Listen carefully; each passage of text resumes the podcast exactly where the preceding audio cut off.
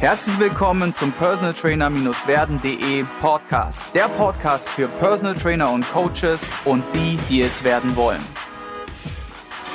Wenn ich an meinen heutigen Interviewgast denke, dann denke ich auch automatisch an Aua und Muskelkater. Ich bin nämlich der persönlichen Einstellung oder der Meinung, dass es sinnvoll ist, wenn man sich in einem Bereich wie zum Beispiel Krafttraining spezialisiert für seine Kunden, dass man möglichst viele Dinge auch an sich selbst testen und natürlich auch ausprobieren sollte, damit man einmal dieses Gespür entwickelt für die Sache und es dann auch besser an seinen Kunden kommunizieren kann. Also machte ich mich auf den Weg nach Recklinghausen Nee, stimmt gar nicht. Recklinghausen stimmt ja gar nicht, ne?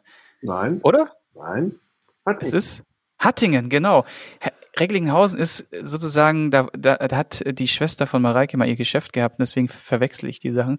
Machte ich mich auf den Weg nach Hattingen zu Hall of Cross Sports und Peter Beers, um bei seiner Intensitätsmethode im Krafttraining, worüber wir heute mit Sicherheit auch sprechen werden, Praxiserfahrung zu sammeln also Theorie und Praxiserfahrung zu sammeln. Und das hat äh, sehr, sehr viel Spaß gemacht und ich kann es auch jedem empfehlen, das mal zu machen, der Kraftsport-affin ist. Und im heutigen Podcast geht es darum, wie du deinem Klienten eine bessere Nerv-Muskel-Verbindung herstellen kannst. Weil wir arbeiten ja viel mit Leuten, die haben Problemzonen, körperliche Defizite, Schwachstellen, Haltungsfehler etc. Und meistens ist es so, wenn wir dann trainieren, schalten sich ja die dominanten Muskelgruppen drumherum gerne an, die sogenannten Synergisten. Und der Schwachpunkt, der zu trainieren gilt, den erreichen wir nicht. Und das ist tatsächlich eine Herausforderung, die ich so häufig auch zu Beginn meiner Laufbahn als Personal Trainer immer wieder mitbekommen habe, dass es Schwierigkeiten gab vom Kunden, das zu fühlen, was er auch wirklich trainieren wollte und sollte. Und dazu habe ich heute zu Gast bei mir im Podcast Peter Beers. Er ist 42 Jahre, wohnt in Hattingen und hat auch dort seine, wie gesagt, Cross ähm, Hall of Cross Sports. Und er selbst ist Quereinsteiger. Das heißt, er hat gesagt, okay, mit 37, ich hänge meinen gut bezahlten Job an den Nagel und widme mich dem, der Leidenschaft, nämlich dem Kraftsport und hat dann selbst auch über seine eigene Laufbahn als Wettkampf-Bodybuilder mittlerweile sogar den IFBB Elite Pro Status erreicht. Und wer sich so ein bisschen mit Bodybuilding auskennt, der weiß, okay, das ist schon eine ordentliche Hausnummer. Und deswegen bin ich ganz happy, dass ich dich heute in Folge zwei wieder im Podcast habe. Und jetzt war es auch ein sehr langes Intro und ich sage danke, dass du da bist. Sehr gerne, auch zum zweiten Mal. Genau, vielleicht mal einleitend, wenn du an unsere Reise denkst, das habe ich nicht im letzten Podcast vergessen, Reise Myanmar. Ja. In der großen Gruppe, was, was, was kannst du erzählen? Was waren so deine persönlichen, vielleicht ein, zwei, drei Highlights?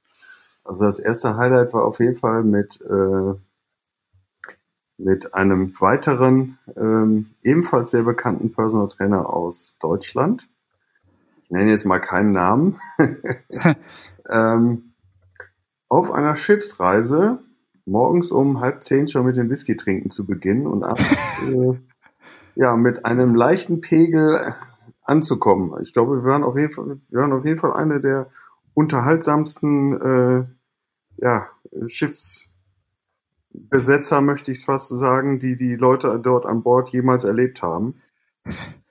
Ähm, ja, inklusive, inklusive Liegestützenwettbewerb ja. und äh, Tanzeinlagen und, und allem möglichen. Genau. Ihr müsst euch so vorstellen, worauf Peter jetzt so ein bisschen hinaus will. Wir waren sehr viel unterwegs, also mit Bus, Bahn, Schiff und wir hatten eine sehr, sehr lange Schiffsreise über einen Fluss.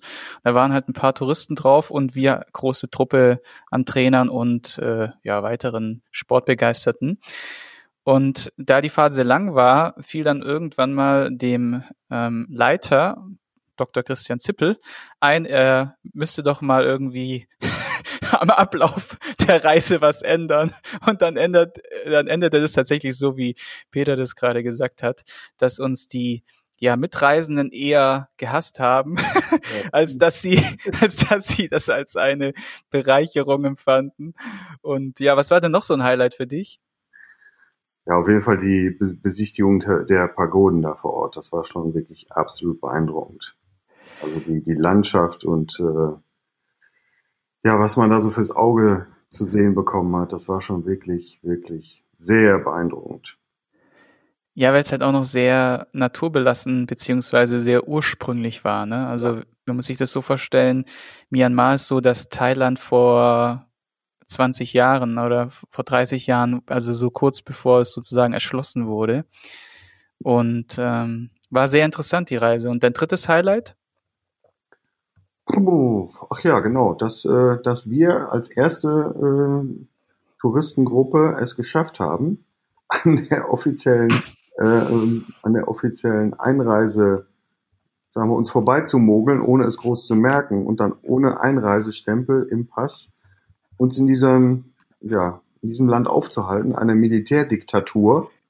Das hätte auch ins Auge gehen können. Also da haben wir nochmal Glück gehabt, dass wir das rechtzeitig bemerkt haben und ja, so rechtzeitig war das ja gar nicht, ne? Da musste ja, ja dann irgendwie so eine halbe Tagesreise, Tagesreise zurückgelegt werden, um das nochmal auszubösern, ne? Merkt man, wenn wir wieder ausreisen wollten, dann hätte das auch ins Auge gehen können. Also ich möchte, möchte grundsätzlich nicht ins Gefängnis, aber in Myanmar erst recht nicht.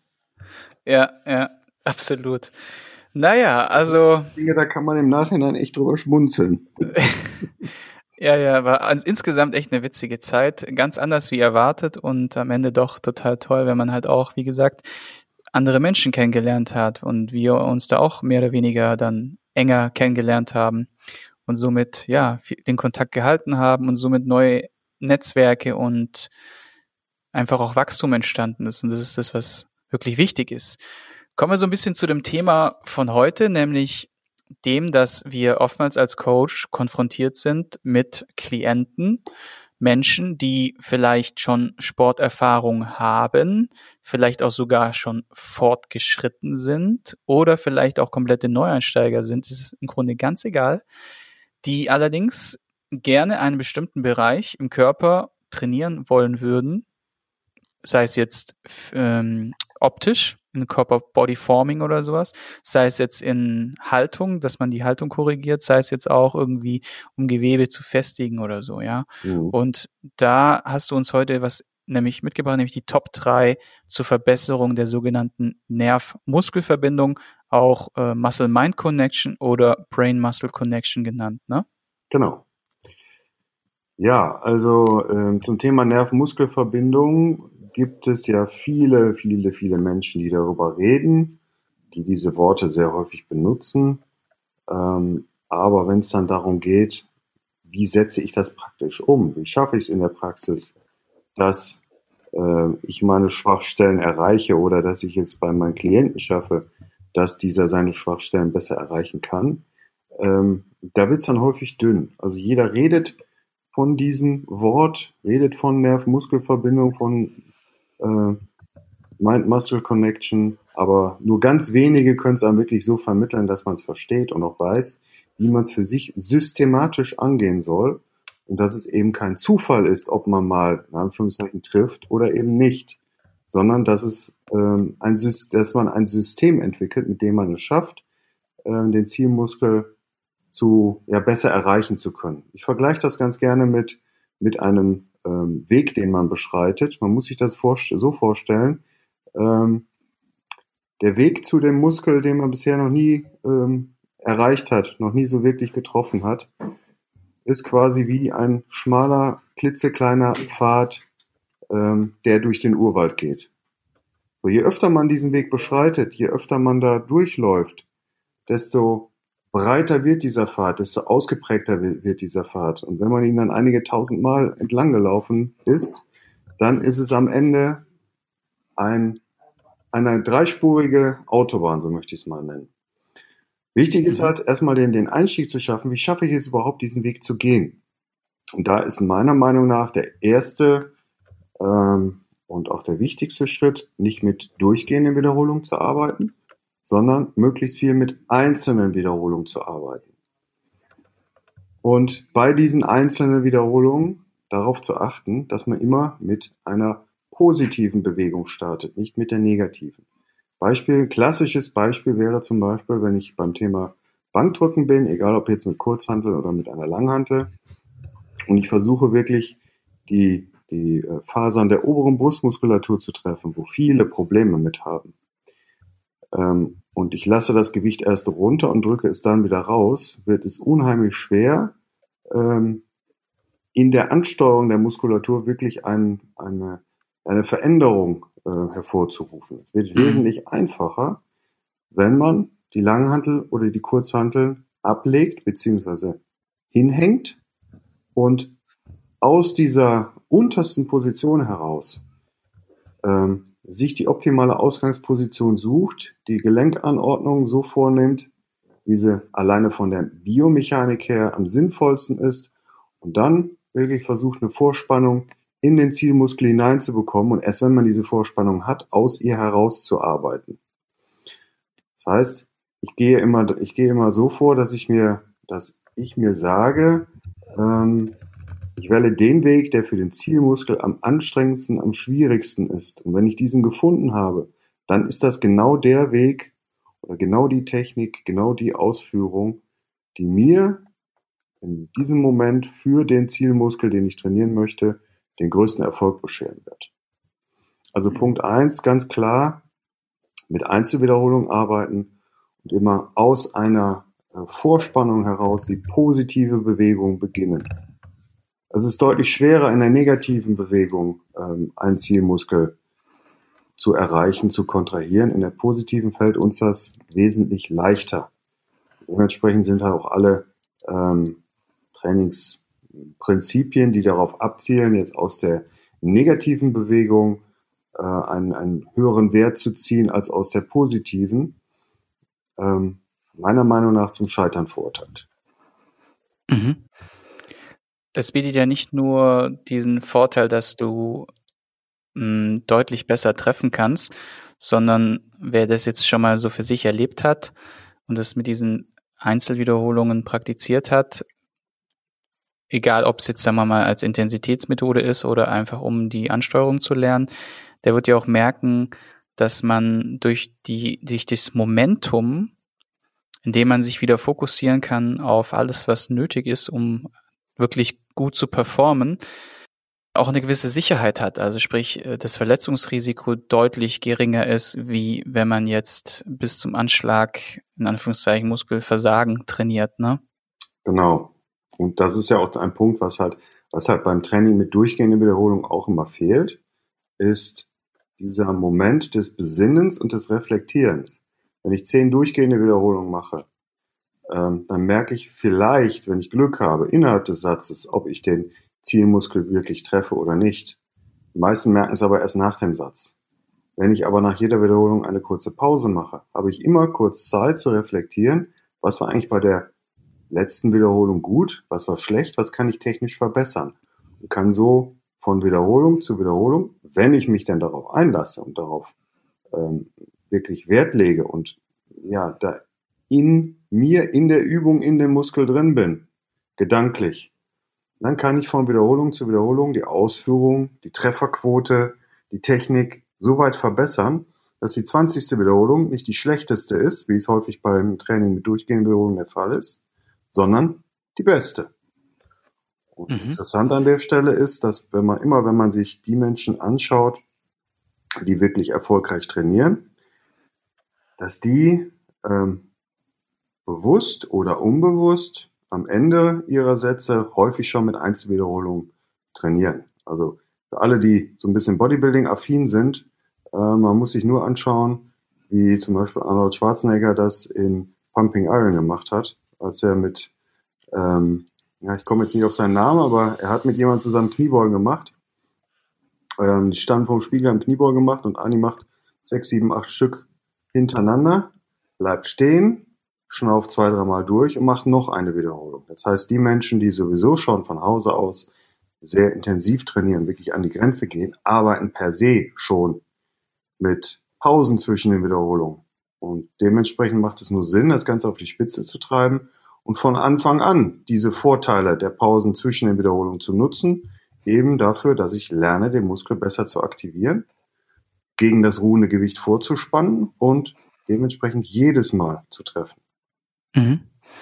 Und wenn du jetzt den Tipp 1 in die Umsetzung bringst, ich meine, wir haben jetzt vorhin über zum Beispiel das Bankdrücken gesprochen, wie gehst du da mit dem Klienten das Ganze an? Also wie zeigst du das dem oder auf was achtest du in dem Moment, dass, dass man das auch mal so ein bisschen in die Umsetzung bringt jetzt? Also ich, ähm, mir geht es vor allen Dingen immer darum, den Menschen das nicht nur zu zeigen, sondern auch Bilder im Kopf zu erzeugen. Ähm, wenn ich zum Beispiel das mit der Kniebeuge mit jemandem mache, ähm, dann sorge ich dafür, dass er sich am unteren Ende der Bewegung wirklich hinsetzen kann, also eine Boxkniebeuge macht und wirklich in der Lage ist, den Oberkörper bzw. die Beine einmal zu entlasten und dann wieder aus der Entlastung in eine Vorspannung, in eine Vorbelastung, in eine Vorkontraktion hineinzugehen. Mhm. Und ähm, ich arbeite da ganz gerne mit Bildern. Ich sage dann dem, dem äh, Klienten zum Beispiel ganz gerne, stell dir vor, das ist wie Autofahren. Du stehst an der Ampel, die Ampel ist rot. So, wenn die Ampel grün wird, was machst du? Du suchst den Schleifpunkt mit deinem linken Fuß. Und wenn du merkst, du hast den Schleifpunkt, lässt du die Kupplung nicht ruckartig kommen, gibst Vollgas, sondern machst das Ganze mit Gefühl ja, und fährst kontrolliert an. Und so machst du das bei der Übung jetzt auch. Das heißt, du suchst jetzt den Schleifpunkt, indem du gegen das ruhende Gewicht auf deinem, auf deinem Rücken äh, die Beine anspannst und dich in Position bringst, wo du die Beine anspannen kannst. Du suchst jetzt den Schleifpunkt ganz oben im Quadrizeps. Also ganz knapp unterhalb der Hüfte. Und wenn du da eine Vorspannung erzeugt hast, konzentrierst du dich auf die, drehst diese Vorspannung gedanklich langsam hoch, bis die Kraft ausreicht, dass du dich in Bewegung setzt. Ja, und gerade durch dieses Bild, durch diesen Vergleich mit Autofahren, Kupplung, Schleifpunkt und so weiter, verstehen die Leute das dann auch. Mhm. Also da ja. ist es ganz wichtig, dass man eine Sprache verwendet, die nicht zu ähm, ja, Fachchinesisch ist. ist. Also kein Fachchinesisch, sondern ja. ich hole die Leute sprachlich immer da ab, wo sie stehen. Wenn ich jemanden habe, der schon eine höhere Trainingserfahrung hat, dann kann man auch anders mit dem reden, als wenn da jemand äh trainiert, der, sagen wir mal, ein Jahr bei McFit angemeldet war und jetzt einfach mal richtig was machen, was richtig machen möchte. Mhm. Äh, den muss ich an einer ganz anderen Stelle abholen. Also ja. Da ist es immer wichtig, die Sprache der Menschen zu treffen. Des Weiteren ist, äh, steht und fällt der Erfolg eigentlich immer damit, dass man es in der Praxis schafft, ähm, die Menschen die Übung so ausführen zu lassen, dass sie es garantiert da merken müssen, wo es hin muss. Und da ist halt sehr viel äh, Beobachtungsgabe einfach gefragt. Ähm, und da braucht man auch eine Menge Erfahrung für. Ich, bei mir ist es mittlerweile so, wenn jemand ein, zwei Kniebeugen gemacht hat, sehe ich, wo der Haken ist. Mhm. Also das dauert nicht lange. Durch dieses Hinsetzen lassen und die Übung anders ausführen, halt aus dem toten Punkt von unten rausdrücken, geht den Leuten auch innerhalb kürzester Zeit wirklich ein Licht auf. Und diesen, dieses Gefühl, wie, das, wie sich das anfühlt, wenn man plötzlich eine Vorspannung ganz oben im Oberschenkel hat, kennen diese Menschen nicht. Und das nehmen die dann auch als etwas ganz Neues, ganz anderes wahr und sind deshalb auch in der Lage, das abzuspeichern und für sich anschließend umzusetzen. Ja, also konkret ist es ja auch so, also zum einen, was ich jetzt mitgenommen habe, sind zwei Sachen. Treffe die Sprache des Klienten, da auch sich einzulassen und zu schauen, wer sitzt denn da vor mir? Ist es jetzt ein Akademiker? Äh, ist es jemand mit Trainingserfahrung? Ist es äh, ein Beginner? Ist es einfach mal so der Kumpel, der nette Kumpel von der Tankstelle von nebenan? Und dann halt auch dementsprechend die Wortwahl und die, das, das zweite, also was ich jetzt mitgeschrieben habe, ist Visualisierung. Bedeutet auch zu visualisieren, was du von ihm willst anhand von einem Beispiel, äh, von etwas ganz anderem, wie du es jetzt gemacht hast mit dieser Kupplung, ja, oder diesem, diesen, diesen Einschleifen, ja. Und das dritte beobachten bedeutet genau zu schauen, mh, hm, auch von der Muskelspannung her, man sieht ja, ob ein Muskel aktiviert und auf Spannung ist, gerade wenn man die Vorspannung aufbaut oder nicht. Mhm. Ja, macht er, bewegt er sich einfach nur oder startet er mit dieser Vorspannung im Muskel die Bewegung? Und wenn er das erzeugt in Ruhe, und das ist eben auch diese Boxgeschichte, kannst du auch sehen, ob er diese Vorspannung erzeugen kann und dann findet ja automatisch in dem Moment diese Ansteuerung statt. Und dann bilden sich diese neuen Verknüpfungen im Gehirn beziehungsweise in den Nerven. Und dann ist es im Grunde machbar, überhaupt das äh, umzusetzen. Ne? Genau, und dann, dann ein Punkt, den ich ja noch ergänzen würde, also ich höre mhm. in der Übung erst auf, wenn ich wirklich sehe, dass derjenige es verstanden hat. Mhm. Ja, also das ist auch ganz wichtig. Ähm, bloß weil man da jetzt, äh, ich sag mal, sich vielleicht vorher geeinigt hat, wir trainieren jetzt zwei Stunden lang den gesamten Körper und möchte ich, äh, möchte ich lieber zwei, drei Übungen weniger machen, aber die hat er dann wirklich vollumfänglich verstanden und hat es gelernt, den Zielmuskel wirklich zu nutzen, als mich da jetzt durchhetzen zu lassen. Absolut wertvoller Tipp. Ja, ich sehe das auch so. Ich habe beispielsweise in einem Buch Personal Trainer werden, habe ich ein Kapitel, wo ich, wo, das ich nenne, weniger ist mehr. Und da beschreibe ich genau diesen Zustand, dass es häufig so ist, dass der Coach, vermeintlich auch der nicht erfahren, nicht so erfahrene Coach, meint, er müsste seine fehlende Erfahrung und Kompetenz mh, kompensieren mit möglichst komplexen, schwierigen Übungen und in großer Anzahl und in krassem Volumen. Allerdings müssen wir uns immer überlegen, wie kommt es denn bei demjenigen an und kann er sich das überhaupt alles abspeichern? Und deswegen bin ich absoluter Verfechter von weniger ist mehr und dem, was du sagst, lieber mache ich zwei Übungen und das, was ich jetzt rausgenommen habe, um es nochmal zu wiederholen, bringe es zu Ende, ja, höre auf, erst dann auf, wenn er es verstanden hat. Lieber zwei Übungen, die er dann danach auch wirklich verstanden hat, als da durchhetzen und am Ende nur Muskelkarte und was und kein Benefit draus, ja. Weil der große Benefit ist ja dieses Learning.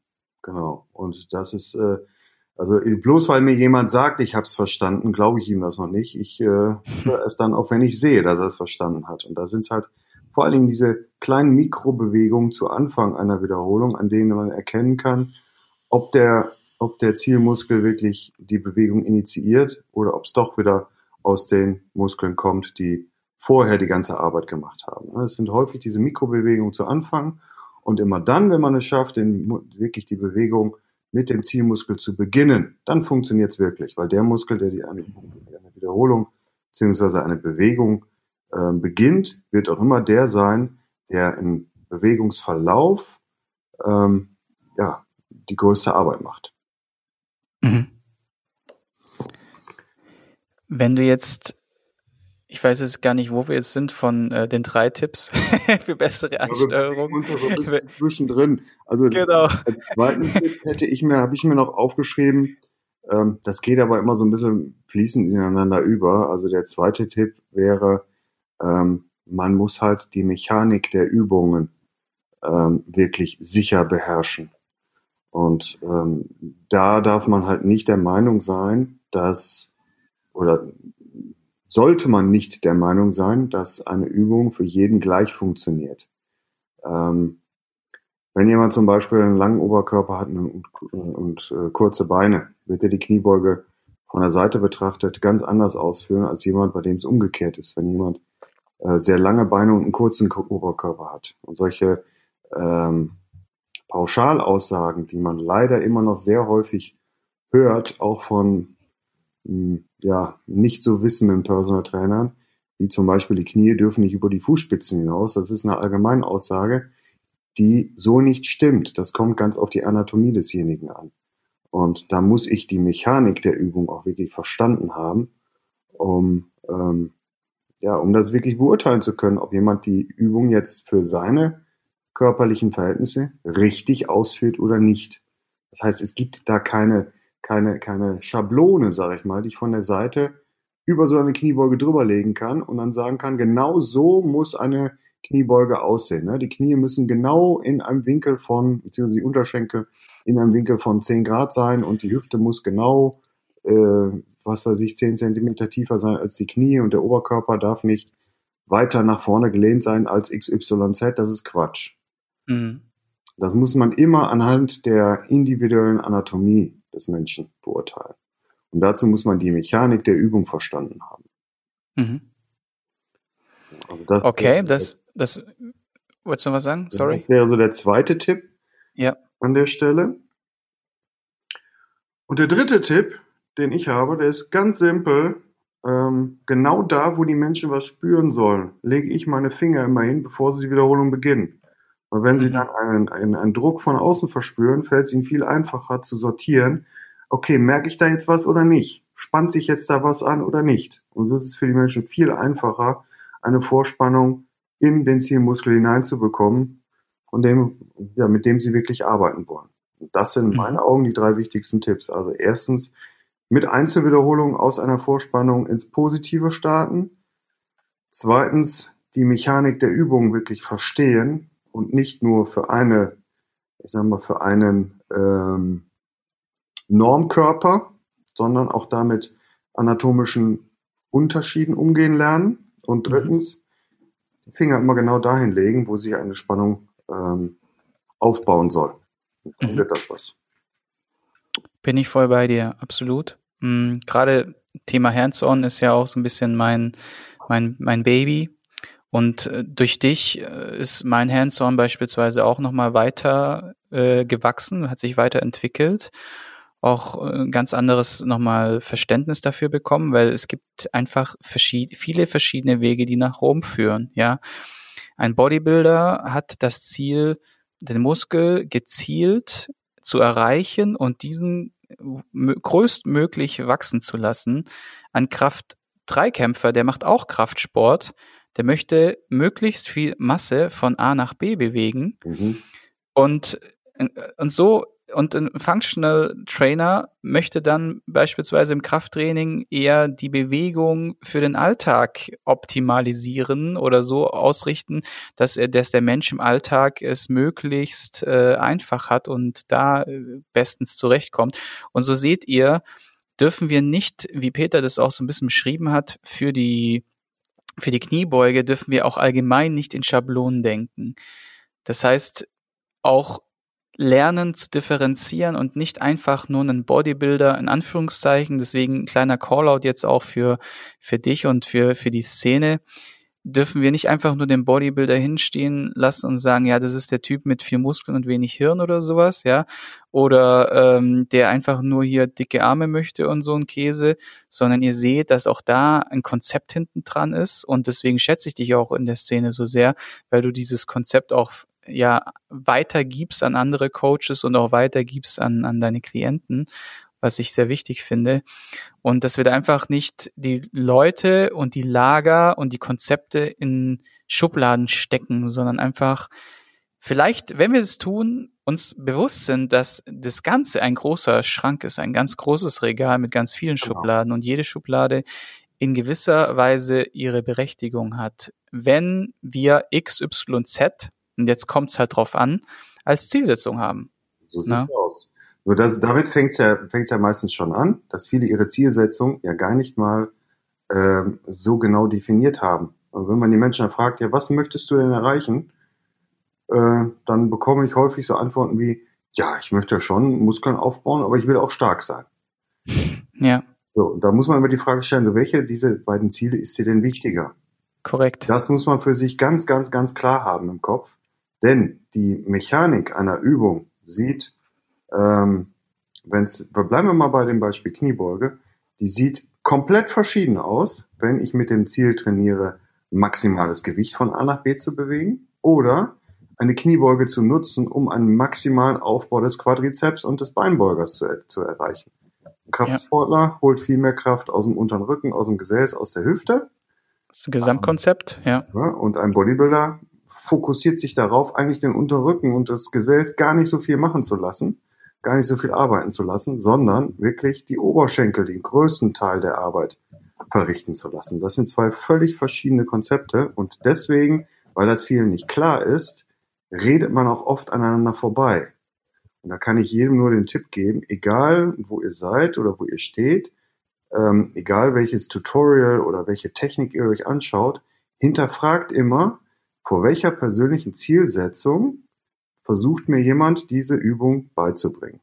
Nur Hm. wenn diese Zielsetzung mit meiner übereinstimmt, hat es für mich Relevanz. Hm. Ansonsten hat es keine Relevanz. Hm. Korrekt. Ja. Absolut. Wir, ja, tolle abschließende Worte auf jeden Fall. Kommen ja auch ein bisschen jetzt zum den heißen Buchtipps. Hau mal raus, was du uns mitgebracht hast. Ähm, das war einmal der Wille zur Kraft.